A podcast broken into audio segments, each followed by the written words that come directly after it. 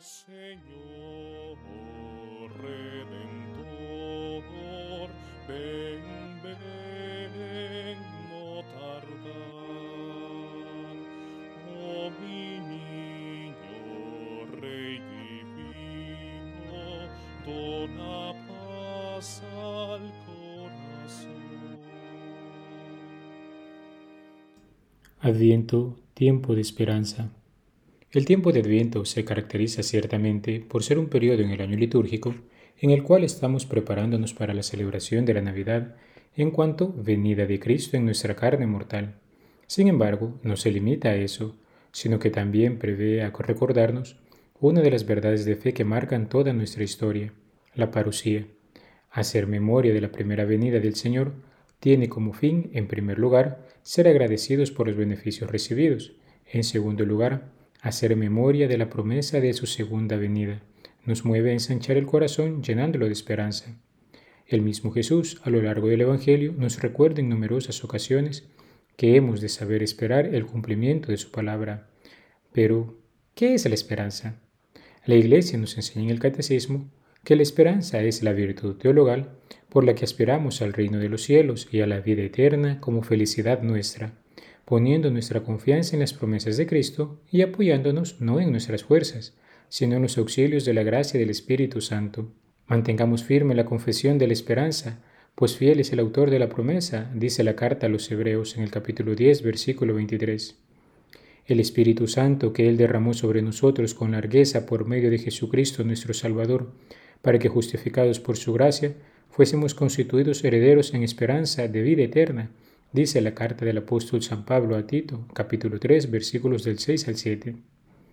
Al decir que es una virtud, estamos diciendo, queridos hermanos, que se trata de una disposición firme y estable hacia el bien, y que obra de modo humano en el concurso de nuestro intelecto y voluntad.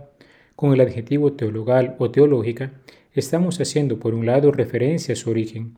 Dios la infundió en nuestra alma el día del bautismo es uno de los grandes regalos que el Señor nos ha dado al hacernos partícipes de su vida eterna. Por otro lado, a su objeto, el reino de los cielos en cuanto objeto primero y los medios para llegar a él como medio secundario. Filosóficamente hablando, se dice que su objeto quod es Dios, es decir, al que anhelamos llegar a contemplar un día cara a cara, en lo que Santo Tomás de Aquino llamó la visión beatífica, es a Dios mismo, y que su objeto quo, o motivo formal de esperarlo, es la potencia de los auxilios divinos, o mejor dicho, la omnipotencia de Dios y su infinita misericordia y fidelidad. Estamos ante un don de Dios que obra a modo humano en vistas a la felicidad eterna. La virtud de la esperanza responde al anhelo de felicidad puesto por Dios en el corazón de todo hombre. Por naturaleza, todo ser humano vive buscando esta felicidad. Vemos como ante las dificultades del día a día, grandes o pequeñas, el hombre siempre anda en busca de paz, de sosiego, de algo que calme su corazón y lo consuele. El sufrimiento que produce el pecado y sus consecuencias revelan en el hombre una profunda insatisfacción, y aun cuando éste se encuentra caminando en la vía del bien, luchando contra el hombre viejo, descubre en sí mismo que existe otro modo de vivir al cual Cristo responde brindándole sus auxilios divinos, iluminando su camino con su palabra y concediéndole sus gracias por la oración y los sacramentos, de tal modo que fortalecido se lance con mayor ahínco en la conquista de la tierra prometida. Pero aquella confianza en que esa palabra no fallará proviene de la esperanza, pues sabe que su anhelo un día llegará a convertirse en una realidad concreta. En este punto, fe y esperanza se entretocan, pues lo que cree la primera lo anhela la segunda. Por la virtud de la esperanza, todas las actividades del hombre se dice que son purificadas en su intención, pues por ella buscamos ordenarlas al reino de los cielos. Quien sabe que forma parte de la iglesia peregrina, sabe que se encuentra en camino.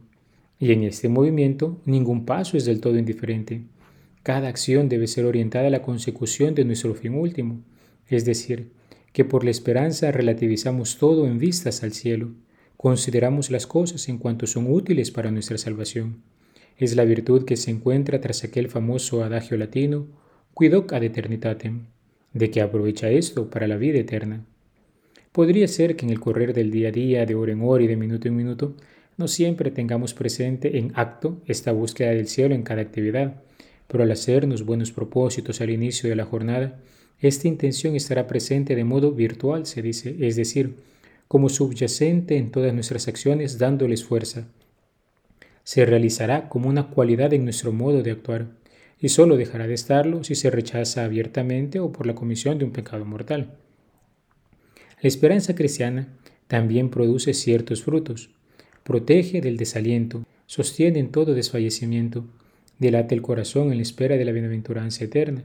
El impulso de la esperanza preserva el egoísmo y conduce a la dicha de la caridad. La esperanza cristiana nos reanima y nos lleva a contemplar nuestra historia como historia de salvación. Ella purifica nuestra memoria de todos aquellos factores que en muchas ocasiones nos llevan a la melancolía y tristeza. Por definición, la memoria es la facultad del alma que retiene las especies inteligibles, a las que llamamos recuerdos. Todo cuanto conocemos de alguna manera u otra queda registrado ahí. Al recordar los beneficios recibidos y honrar a Dios por ellos, que se conoce como gratitud, y al recordar las promesas de futuro que nos han sido prometidas, valga la redundancia, anhelándolas con profundo amor y viva confianza en que Dios es fiel y llevará a cabo lo que nos ha anunciado, nosotros hacemos ejercicios de esperanza, tal y como lo hacía el antiguo pueblo de Israel, que hacía memoria de los grandes acontecimientos en los que Dios había intervenido en su historia.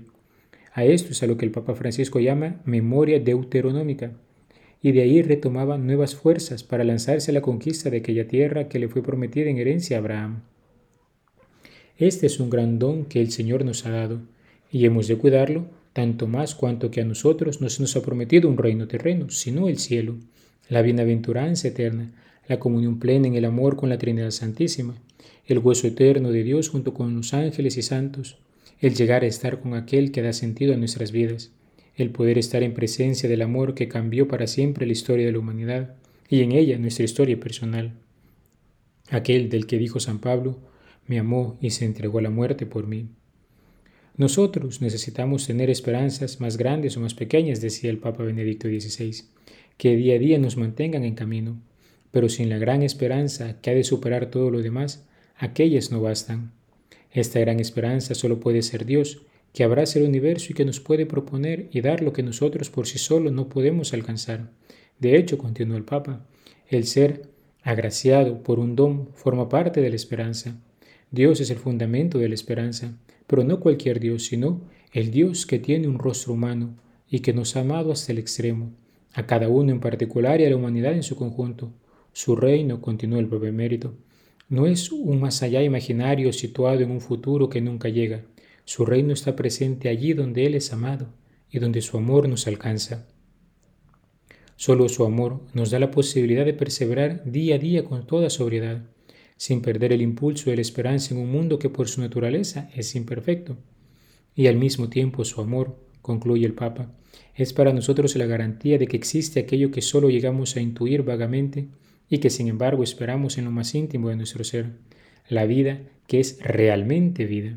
Así, hermanos, ya que es grande el don, también la Iglesia nos previene de los pecados que atentan contra Él, que nos pueden hacer perderlo, los pecados contra la esperanza cristiana.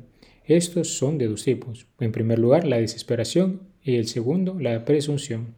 En el primer caso, la desesperación, el hombre deja de esperar en Dios su Salvador personal, el auxilio para llegar a ella o el perdón de sus pecados.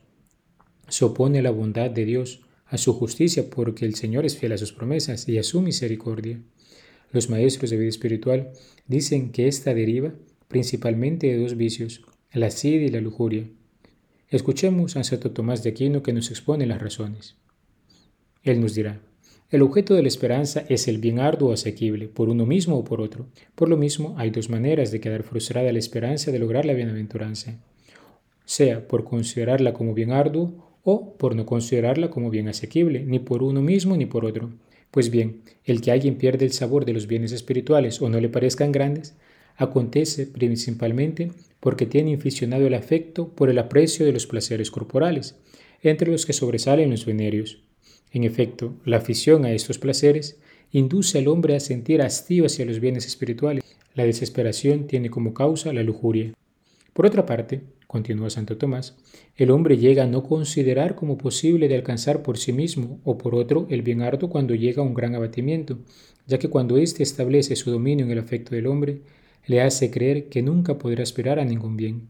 Y como la asidia es un tipo de tristeza que abate el espíritu, engendra por lo mismo la desesperación, dado que lo específico de la esperanza radica en que su objeto sea algo posible.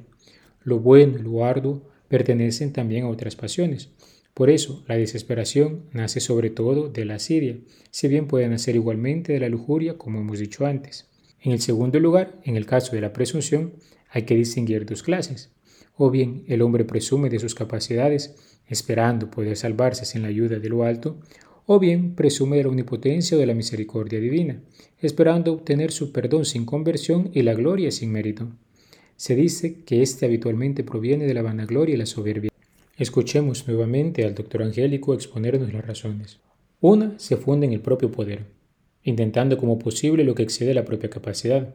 Esta presunción es evidente que procede de la vanagloria, pues quien desea ardientemente la gloria acomete para conseguirla lo que sobrepuja su capacidad y entre las cosas que persigue está sobre todo lo que reviste novedad por causar mayor admiración. Por eso hizo expresamente San Gregorio a la presunción de novedades, hija de la vanagloria.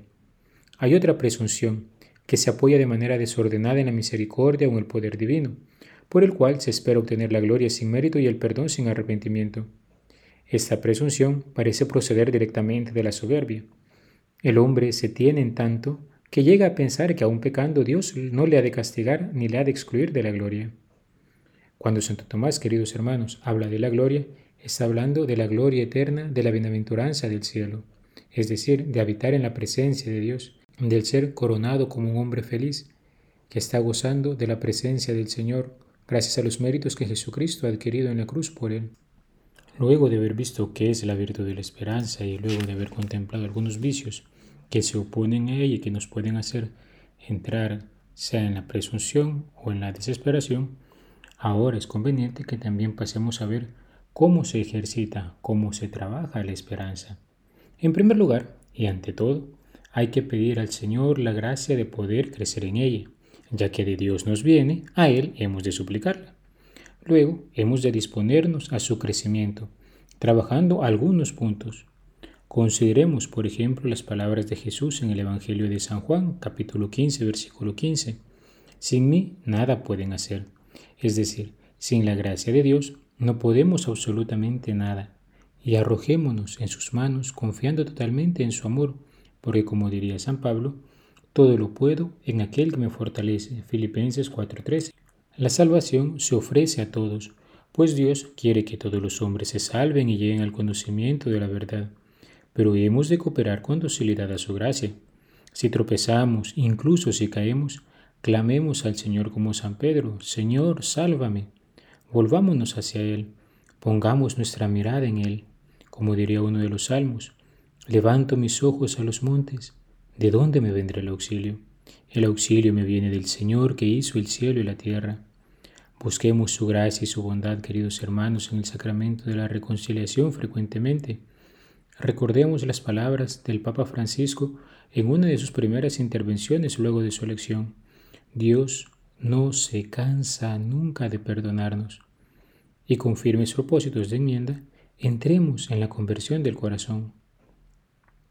Anhelemos con cada vez más fuerza los bienes del cielo y contemplemos cómo los placeres, la búsqueda malsana de honores, aplausos y respetos humanos son todos efímeros. Como decía Santa Teresa, todo se pasa. Sin embargo, Dios no se muda. Las cosas de este mundo valen en cuanto nos ayudan a granjearnos los gozos eternos del cielo. Recordemos aquella famosa frase de San Francisco de Borja, no más servir al Señor que se me pueda morir.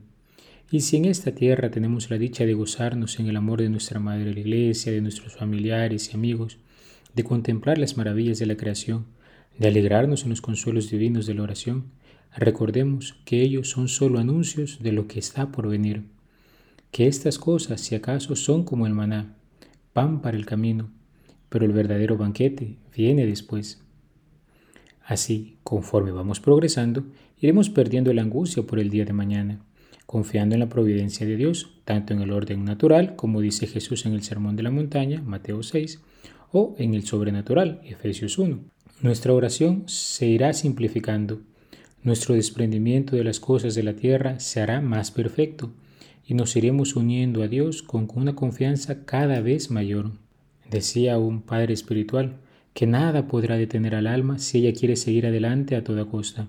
Dios, que la llama a una vida de íntima unión con Él, le tiende su mano divina con la garantía absoluta de su omnipotencia, misericordia y fidelidad a sus promesas. El mundo, el demonio y la carne le declararán guerra sin cuartel, pero los que confían en el Señor, como dice Isaías, renuevan sus fuerzas y echan alas como de águila, y vuelan velozmente sin cansarse y corren sin fatigarse. Con razón San Juan de la Cruz decía que la esperanza es una librea verde, un listón verde, con la cual se agrada tanto al amado del alma, que es verdad decir que tanto alcanza de él cuanto de ella él espera. El alma que a pesar de todas las contrariedades y obstáculos sigue animosamente su camino con toda confianza puesta en Dios, llegará sin duda a la cumbre de la perfección. El Papa Benedicto XVI en su encíclica sobre la esperanza nos habla de tres lugares donde ejercitar esta virtud. Primero, la oración. Segundo, el actuar y el sufrir.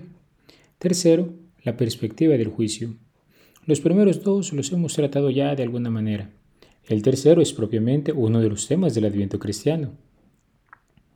El juicio de Dios es esperanza, tanto porque es justicia como porque es gracia.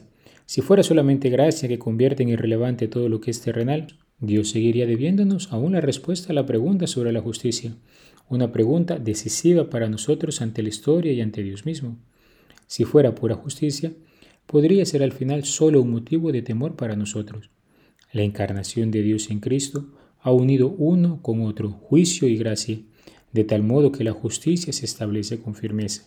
Todos nosotros esperamos nuestra salvación, con temor y temblor, como decía San Pablo en Filipenses 2.12. No obstante, la gracia nos permite a todos esperar y encaminarnos, llenos de confianza al encuentro con el juez que conocemos como nuestro abogado, el Paráclitos. Meditar en la segunda venida de Jesús, queridos hermanos, también nos llena de esperanza. Respecto al juicio, porque aquel día se nos revelará cómo en el orden de Dios todo fue previsto para el bien de los que ama, incluso aquellas situaciones que en el momento parecieron injustas. En ese día no quedarán cabos sueltos, y se conocerá realmente la bondad que animaba el corazón de tantos hombres que pasaron desapercibidos ante los ojos del mundo y buscaban hacer el bien. El cura de Ars solía decir, por ejemplo, que solo ese día se conocerá todo el bien que se hizo en un confesionario. Pero también la misericordia de Dios se manifestará, porque ¿quién juzga sino aquel que dio su vida por nosotros? Ahí veremos cuánto Él nos amó y como nunca nos castigó como merecían nuestras faltas y como nos dio mucho más de lo que podríamos haber ganado con nuestros méritos. Ese día se verá como Dios nunca se dejó ganar en generosidad. Contaba Monseñor Guido Marini, un ceremoniero del Papa, una anécdota en un retiro espiritual. Cómo había una vez una señora muy anciana, la cual en su lecho de muerte estaba rodeada de sus familiares y amigos, como es común, y en esas condiciones, sabiendo que estaba por partir a la casa del Padre, pidió un último deseo, que cuando la pusieran en su ataúd, le pusieran una cucharilla en la mano.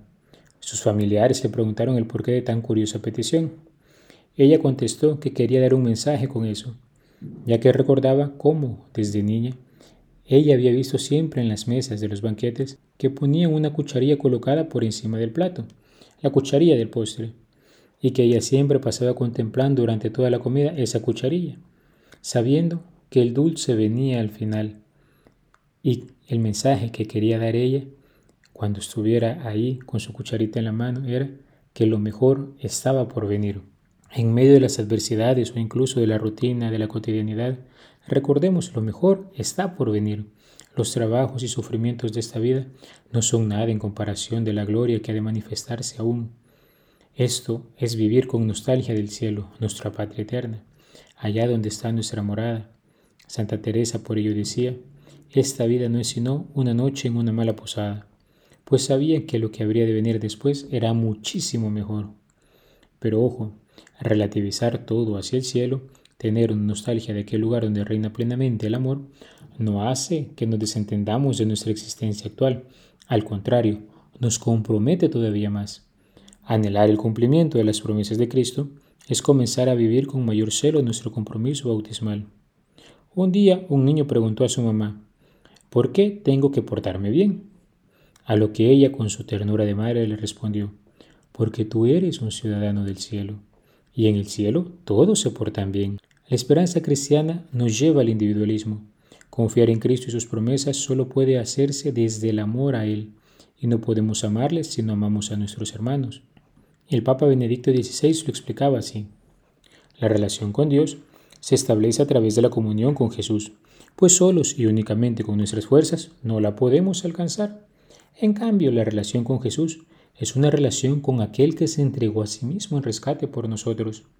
Estar en comunión con Jesucristo nos hace participar en su ser para todos, hace que este sea nuestro modo de ser, nos compromete en favor de los demás, pero solo estando en comunión con Él podemos realmente llegar a ser para los demás, para todos. Quisiera, decía el Papa en este contexto, citar al gran doctor griego de la Iglesia, San Máximo el Confesor, el cual exhorta primero a no anteponer nada al conocimiento y al amor de Dios, pero pasa enseguida aplicaciones muy prácticas. Quien ama a Dios no puede guardar para sí el dinero, sino que lo reparte según Dios, a imitación de Dios, sin discriminación alguna. Del amor a Dios se deriva la participación en la justicia y en la bondad hacia los otros. Amar a Dios requiere la libertad interior respecto a todo lo que se posee y todas las cosas materiales. El amor a Dios se manifiesta en la responsabilidad por el otro.